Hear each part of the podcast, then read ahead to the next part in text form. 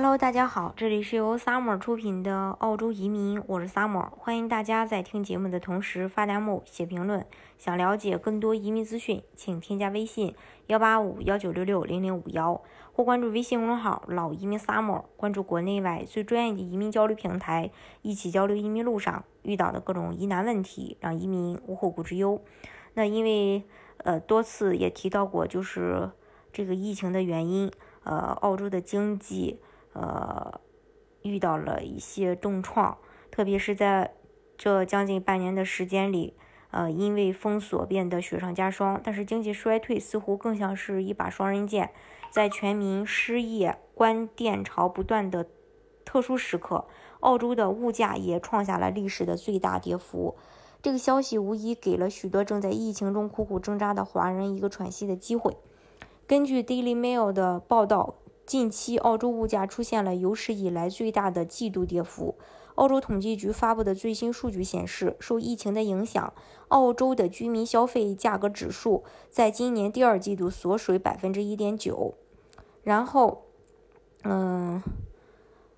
居民的消费价格指数，呃。上一次季度下跌百分之一点九的这个状况还是在一九三一年，因此这是自八十九年来最大的一个季度降幅。澳洲消费者物价指数第一次大跌可以追溯到一九四八年，史上第二次最高跌幅出现在一九五三年十二月，下跌了百分之一点五。当时澳大利亚刚刚退出战争，羊毛价格飙升，而羊毛是澳大利亚最大的一个出口商品。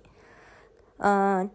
据悉，尽管在家办公人数激增，但是家具价格在短短三个月内暴跌了百分之十一点二。因为乘火车或公交车的人减少了，交通成本也大幅度下降了百分之六点八。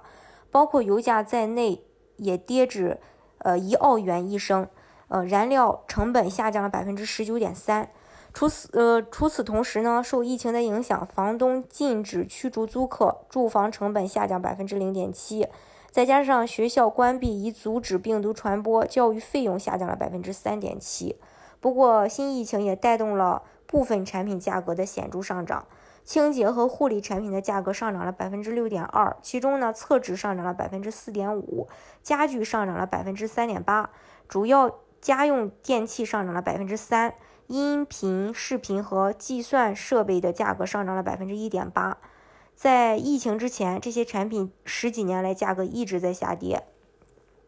另外，统计局也表示，本次物价下跌的主要原因是免费幼托燃料成本下跌，以及学校关闭导致的学前和小学教育成本大幅下跌。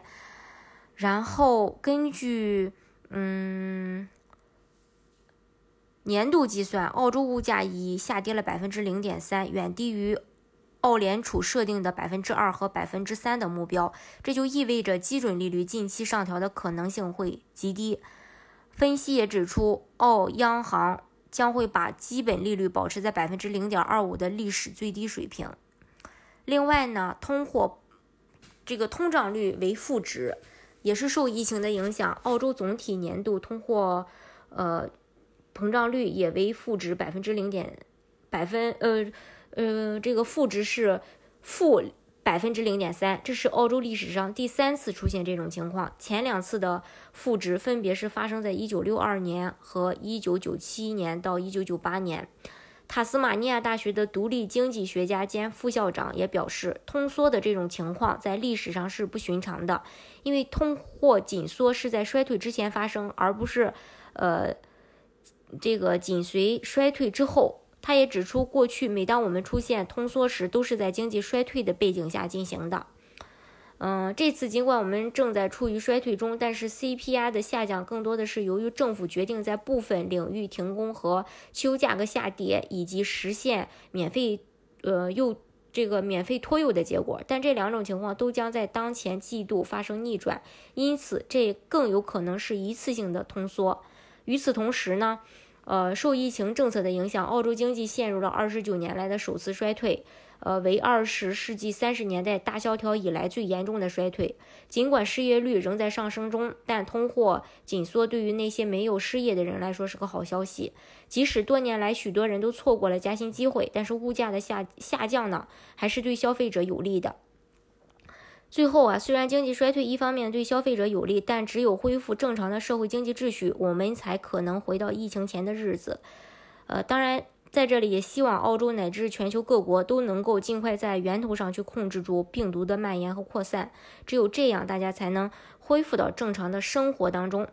好，今天的节目呢，就给大家分享到这里。如果大家想具体的了解澳洲的移民政策的话，欢迎大家添加我的微信幺八五幺九六六零零五幺，或关注微信公众号“老移民 summer”，关注国内外最专业的移民交流平台，一起交流移民路上遇到的各种疑难问题，让移民无后顾之忧。